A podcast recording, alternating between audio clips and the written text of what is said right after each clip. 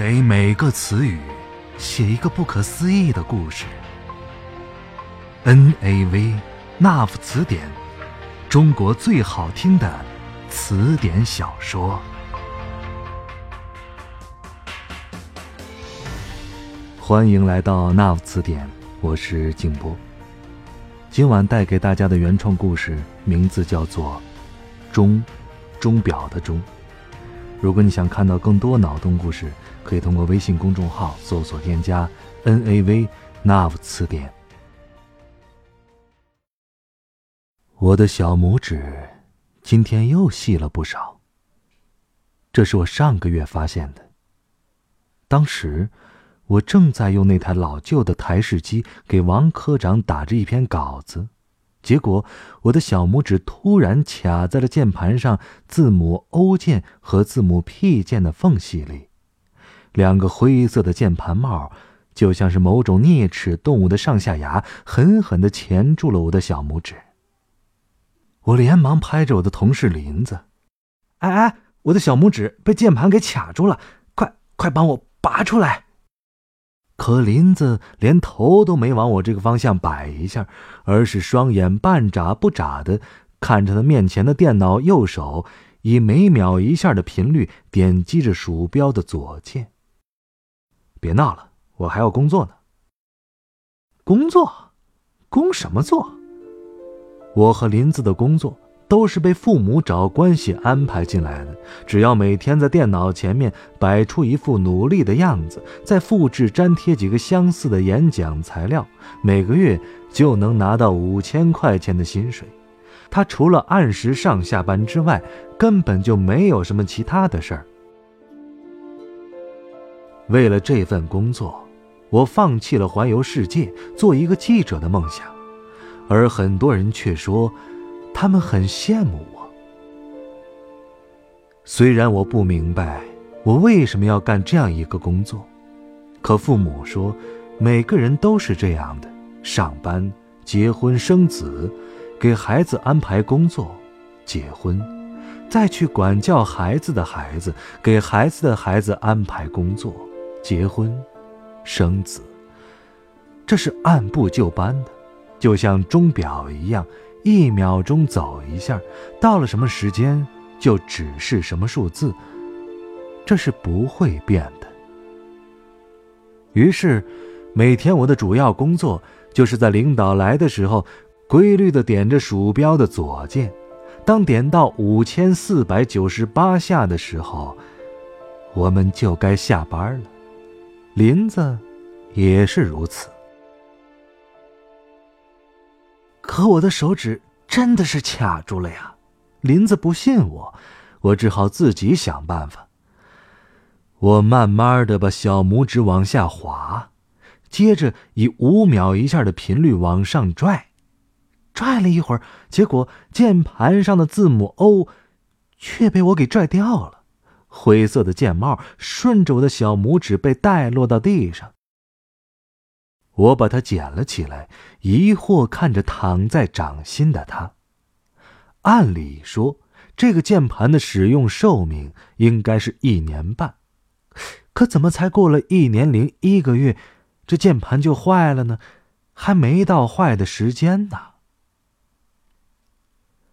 我把字母 O 对准了键盘上的十字花，又把它按了上去。我端详着规整的键盘。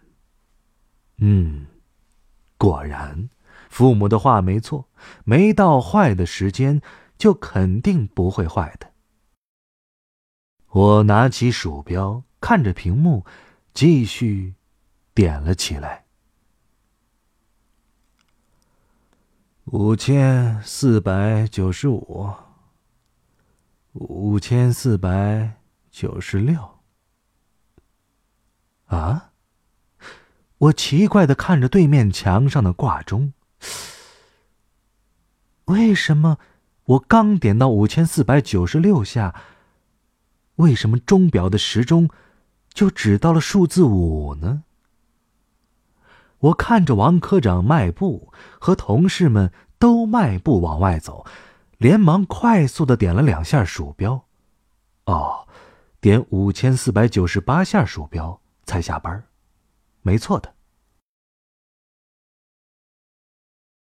这是我上个月的事情了，而今天，我的小拇指又卡进两个字母中间，可和上次不同的是，我很轻松就把它拔了出来。我仔细的看着我的指甲。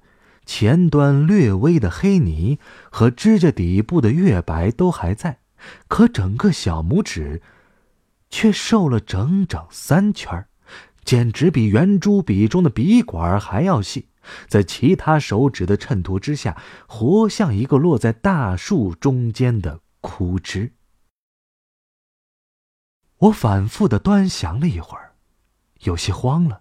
用中间的三个手指拿起手机，给父亲发了条短信：“我得病了。”不一会儿，短信回来了，是父亲的口吻：“工作时间怎么可以发短信呢？有什么事情到了下班时间再说。”好吧，反正也不是什么大病，什么时间？干什么事儿，没错的。可虽然我这么想，我的心却还是有些烦躁。我没像往常那样看着电脑屏幕，而是盯着墙上的挂钟，而右手还在点着鼠标左键。滴答，滴答，滴答。我看着钟表的秒针，每一下画圆的颤动，都那么的有规律。滴答，滴答，滴答。我点击鼠标的频率也慢慢的和钟表的频率完全一致了。五千四百九十八下。下班了。我连忙给父亲打电话：“喂，爸，我有病了。”可电话那头的声音显得很疲惫。等你妻子把你接回家再说吧。说完，便挂了。我知道他说的没错，已经到了妻子出现的时间了，便在门口静静的等待着。五点十分，一秒钟都不差，妻子出现在了单位的门口。他站在左边门柱的后侧。深蓝色的菜篮斜挂在他的手腕上，里面的菜我不用看也知道是什么：马铃薯、番茄、白菜，还有一些肉。今天是周二，自然做的是周二的菜谱。下班啦，亲爱的，我们回家吧。妻子见我过来，就把右手插进我的口袋里，挽着我。虽然现在是夏天，我的手里都是汗，可他还是这么做了，这是规矩。哎呦，你们可真是秀恩爱呀！哦，走吧。我没有像往常一样挤出些灿烂的笑来，而是冷冷的对着同事林子说道：“回家的路上。”我们自然是说不了什么话的，原因很简单，这没有什么规律可循，谁也不知道对方提出问题的标准答案是什么。那么，不说话，才是符合规矩的。我们回来了。妻子一进到家门，便边脱鞋边笑了起来，把菜交给了母亲，接着把他的鞋放到了鞋柜的第二层。和我的鞋子距离正好是五厘米。哎呀，你们回来啦！今天过得开心吗？母亲接过菜后问我。不太开心。我不想像往常一样回答开心，而是装作难受的样子说道：“啊，好的，那咱们开始做饭吧。”可母亲。像是没听到一样，回答依旧和每天的一样，连语气都没有丝毫变化。我和父亲在客厅按动了六十五下电视的遥控器，互相问答了今天的工作，饭便做好了。我捧起放在我面前的白米饭，看着位置和食材都一样的菜，胃里有些恶心。我瞥见了筷子旁边比筷子还细的小拇指，开口说道：“我有吃饭的时候就吃饭。”还没等我说完，父亲的眼睛就一瞪，接着笑着问我：“哈，今天的菜做的怎么样啊？”“好吃。”我沮丧的回答道。“你爱吃就行啊。”父亲笑眯眯的说，接着用筷子去夹放在盘子左边的那个菜叶儿，那是他该吃的部分。吃完了饭，父亲呆坐在沙发上，艰难的喘息着，指挥着母亲给他拿药。我曾问过他有什么病，他却没说，只是怒瞪着眼睛反问我：“难道我这个年纪不应该生病吗？”我没办法回答。据母亲说，她在五十岁生日的时候，一直等到半夜十二点，而钟表上的秒针刚一过十二，她瞬间便倒在床上咳嗽起来，一边说着“老了呀”，一边指挥着母亲给他拿药。我不明白，为什么前一天他还可以绕着家跑几个来回。而仅仅算到自己五十岁后的那一刻，他就变成了一个每天只在家里看着电视的垂暮老人。唯一可以解释这一现象的，就是他的那套“什么时间会发生什么事情”的理论了。我站在门口，定定的看着他，他点着头说道。晚安，晚安。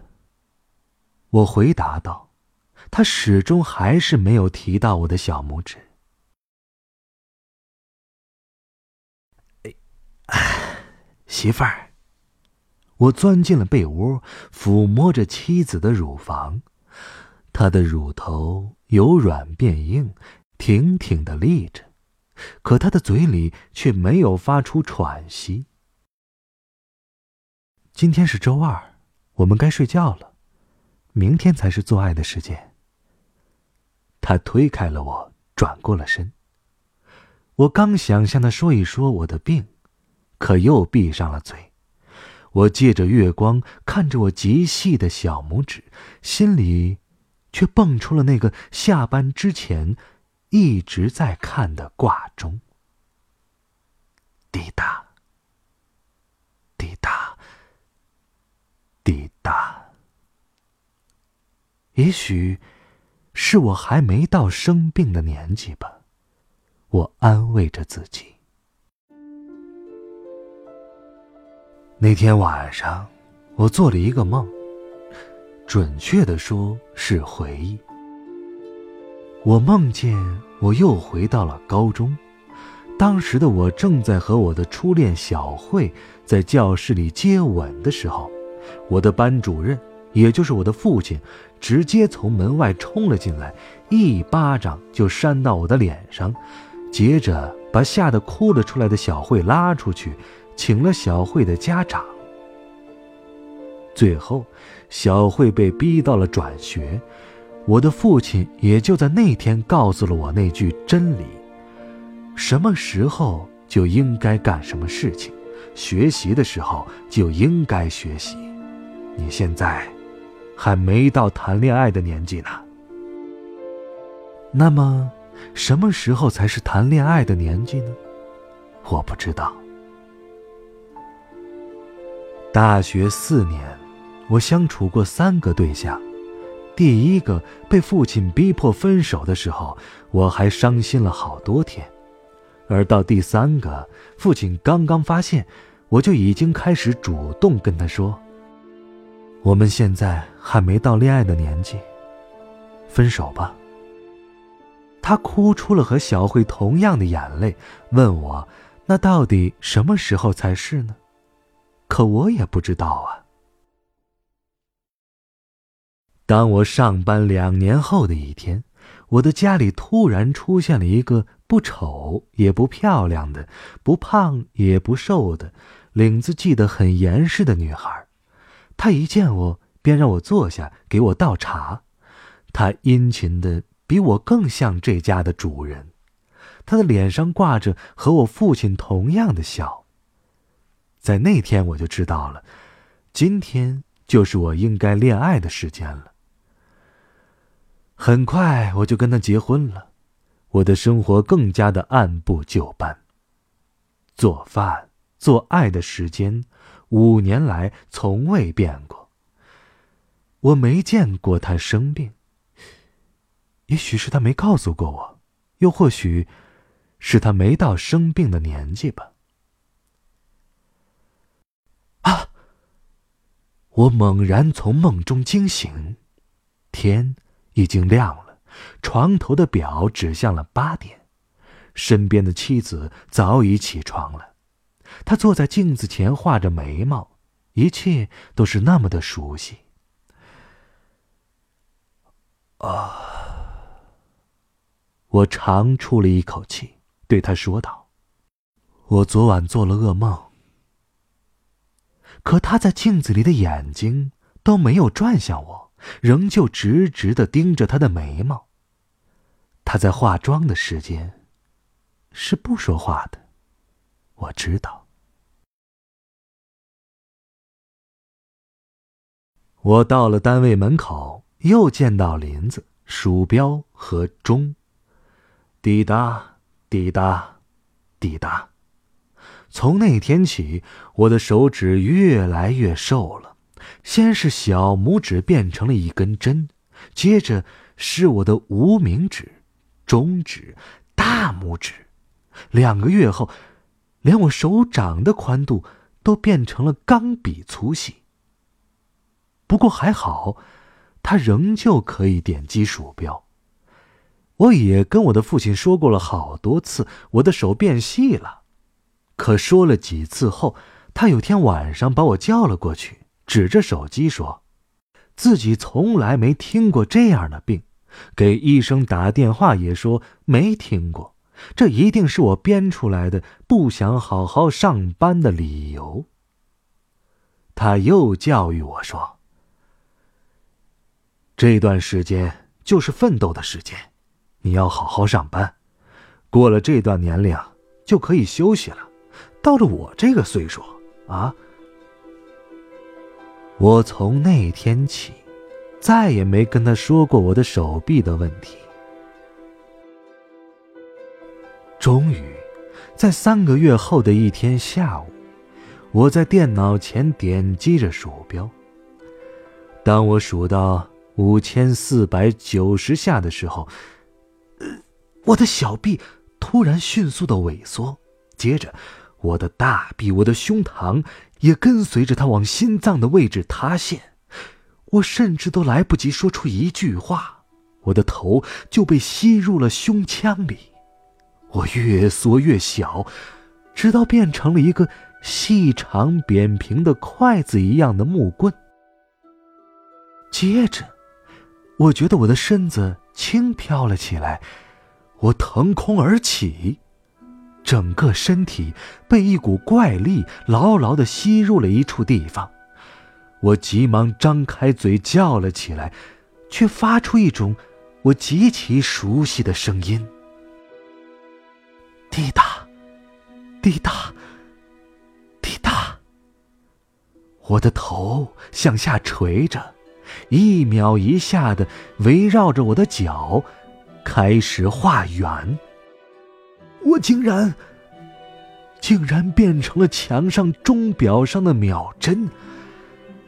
我越着急，滴答的声音就越响，滴答，滴答，滴答。终于，声音惊动了在那里点鼠标的林子，他终于站了起来。什么声音这么吵啊？他环顾着四周，发现响动的不太正常的钟表。他把手伸了过来，似乎想换个电池。可当他把手伸了过来的时候，我却一下进了声，因为我看到他的左手小拇指也变瘦了。